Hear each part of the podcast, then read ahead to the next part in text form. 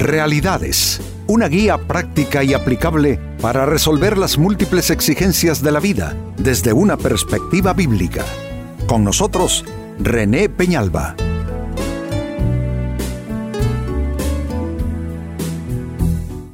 Amigos de Realidades, sean todos bienvenidos.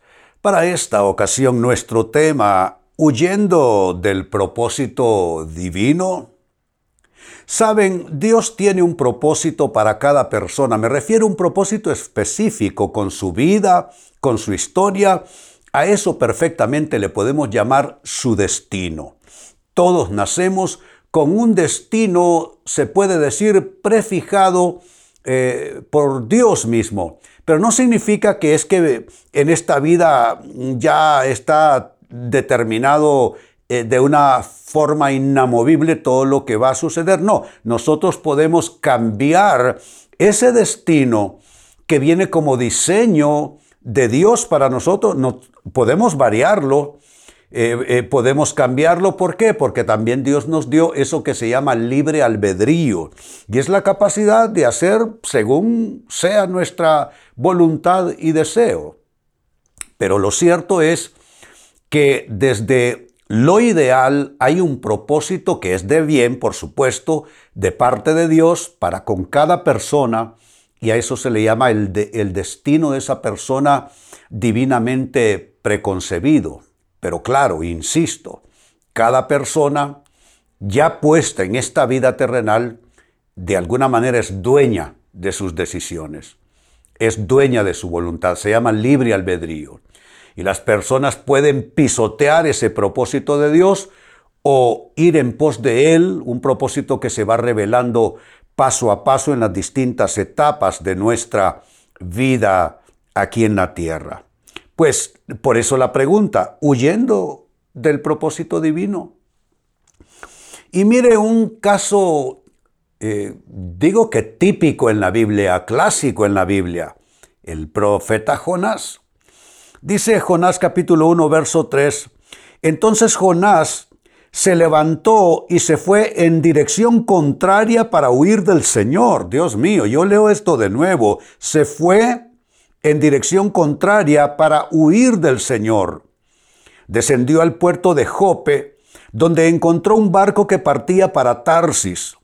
Compró un, boleto. Noten que nosotros podemos emplear decisiones, voluntad, recursos para hacer algo fuera de la voluntad de Dios. Compró un boleto, subió a bordo y se embarcó rumbo a Tarsis con la esperanza de escapar del Señor se fue en dirección contraria. Utilizó su dinero, utilizó su voluntad, utilizó su decisión para hacer completamente otra cosa de lo que Dios quería.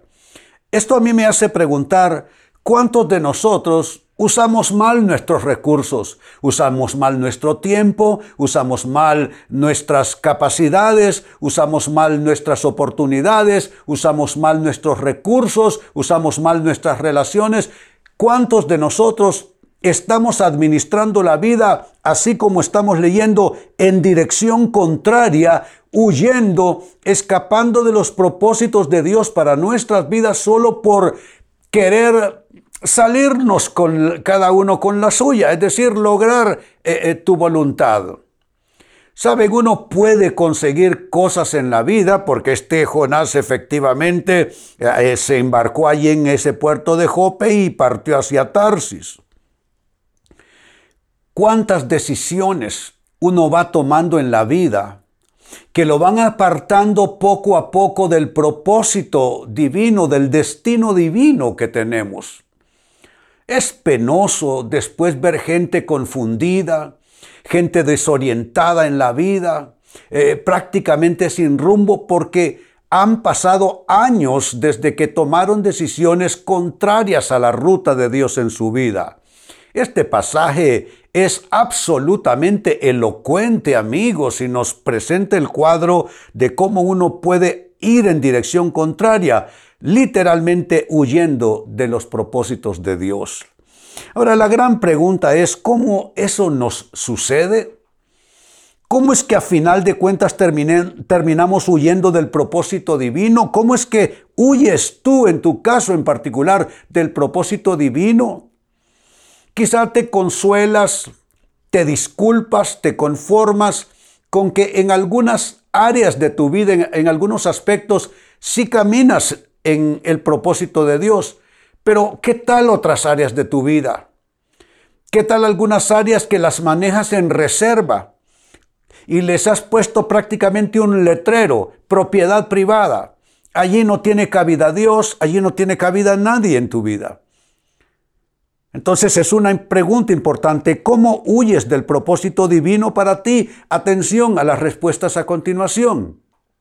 En primer lugar, te vas en sentido contrario al propósito de Dios al no hacer lo que debes, sino lo que quieres.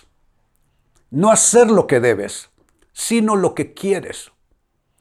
¿Por qué razón creen ustedes a los niños tenemos que educarles su voluntad? Ve y limpia tu cuarto. Ve y haz las tareas escolares. Ve y ayuda a lavar los platos. ¿Por qué creen que hacemos eso? Al educar su voluntad, los preparamos entonces para que hagan lo que se debe hacer, no lo que se quiere hacer. ¿Por qué hay tanta rebeldía en los muchachos? ¿Por qué hay matrimonios fallidos? ¿Por qué tanta discordia en relaciones? ¿Por qué tantos proyectos de personas que básicamente son buenas personas pero tienen proyectos de vida fracasados? ¿Por qué? Porque estas personas no aprendieron a tiempo a hacer lo que se debe y terminaron haciendo lo que se quiere. Esto es completamente destructivo, hacer lo que se quiere y no lo que se debe. Pregúntate, en distintos aspectos de tu vida, ¿estás haciendo lo que se debe? Tu familia, tus hijos si los tienes, eh, las cosas de Dios. Hay quienes dicen, yo soy mi propia iglesia. ¿Qué quiere decir con eso? Que ellos creen en Dios, pero eh, han diseñado su propio concepto y modelo de vida cristiana. Qué cosa más absurda. Y así van por la vida en los ámbitos de trabajo, en los ámbitos de familia, decisiones que se toman, dónde van, de dónde vienen, qué comprar, qué vender. En todo van dejando la marca y la huella de que están haciendo lo que quieren, pero al solamente estar enfocados en hacer lo que quieren, terminan no haciendo lo que deben. Segunda respuesta, ¿cómo huyes del propósito divino? Perdón, para ti. Al ser resistente a la autoridad y el consejo. Resistencia a la autoridad. Resistencia al consejo. Volviendo al mismo ejemplo, se les educa la voluntad a los niños para que aprendan a hacer lo que se debe, no lo que se quiere, y esto es lo mismo. Uno debe aprender a respetar la autoridad. El concepto de autoridad no es un concepto de opresión, de esclavismo, no. Eh, por supuesto que una autoridad puede hacer mal uso y oprimir a los demás, ya sea un padre o madre de familia, ya sea un, esposo eh, con su cónyuge, eh, un jefe a sus eh, subalternos. Claro que se puede usar mal la autoridad, pero por el hecho de que esta posibilidad exista, no significa que debemos rebelarnos a la autoridad. Y cuando una persona va por la vida revelándose a todo lo que significa autoridad y prácticamente bloqueando todo aquello que significa un consejo, se está perjudicando seriamente a sí misma esa persona. ¿Dónde comienza el concepto de autoridad en la Biblia? Con Adán y Eva. Les dijo, ven todas estas bellezas que he creado, todo es suyo. Es más, pónganle nombre. El nombre que ustedes eh, pongan, con ese se quedarán. Y qué bien, pero ven allá de ese árbol es el árbol del bien y del mal. De ese árbol no comerán. Es más, ni se acerquen, no lo pueden siquiera tocar. El día que ustedes coman de él, morirán. La autoridad está presente desde los primeros capítulos de la Biblia hasta el final de ella, porque el concepto de autoridad es importante. Entonces, si tú eres una persona básicamente eh, rebelde a la autoridad, no le escuchas consejo a nadie, pues con eso lo que puede resultar como consecuencia y como resultado final es que termines huyendo, escapando en un sentido contrario de los propósitos de Dios para tu vida. Sigo sumando de qué otra manera te vas en ruta contraria a los diseños y propósitos de Dios para ti, al optar solamente por tus argumentos y justificaciones. Hay personas que están borrachas de sí mismas. ¿Qué quiero decir con esto? Son personas que están absolutamente eh, eh, concentradas en sí mismas de tal manera que es prácticamente una, ¿cómo pudiéramos decir? Una centralidad, eh, una condición egocéntrica, mejor lo digo así. Y esas personas así solamente son válidos para ellas sus argumentos, sus justificaciones. Mm, difícil de convencerlas de algo, prefieren perder que admitir eh, un argumento diferente. ¿Dónde terminan estas personas solitarias, recogiendo pedazos, deprimidas, enfermas, y yo no estoy para declarar estas cosas sobre tu destino, amigo, amiga, pero lo que quiero decir es que si tú solamente te abres a tus propios y únicos y solos y exclusivos argumentos y justificaciones, vas a prácticamente eh, eh, bloquear tus capacidades de oír a Dios, tus capacidades de entender el plan de Dios para tu vida tu discernimiento para ver el diseño de Dios para tu vida. No es que entre más blanda se vuelve la persona en su actitud, más capacidad tiene para poder escuchar de Dios. Para poder escuchar de Dios. Entonces, eh, amigos, qué importante es esto. No podemos irnos en dirección contraria, escapando de Dios cosa que de todas maneras es imposible, amigos. ¿Cómo, ¿Cómo podemos escapar de Dios? No tiene sentido, eso no es posible. Y número cuatro, con lo que voy concluyendo, también se huye del propósito divino, del diseño de Dios, al excusar tus errores, excusar tu desobediencia y excusar tu rebeldía.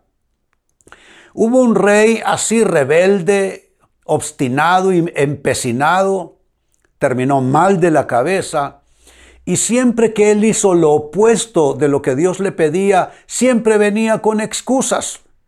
Uno de los, de los eh, eh, pasajes que habla de esto en la Biblia es cuando eh, está esperando frente a los ejércitos enemigos para entrar en choque de guerra, está esperando al profeta Samuel para que haga un holocausto a Jehová, bendiga esa campaña militar, pero como el profeta Samuel no viene a la hora que él quiere, entonces este hombre, y me refiero al rey Saúl, él se, eh, eh, puso, digámoslo así, el manto de sacerdote y él mismo presentó el holocausto a Dios. Y luego salió con excusas. En otra ocasión Dios le manda a no guardar botín, destruirlo todo.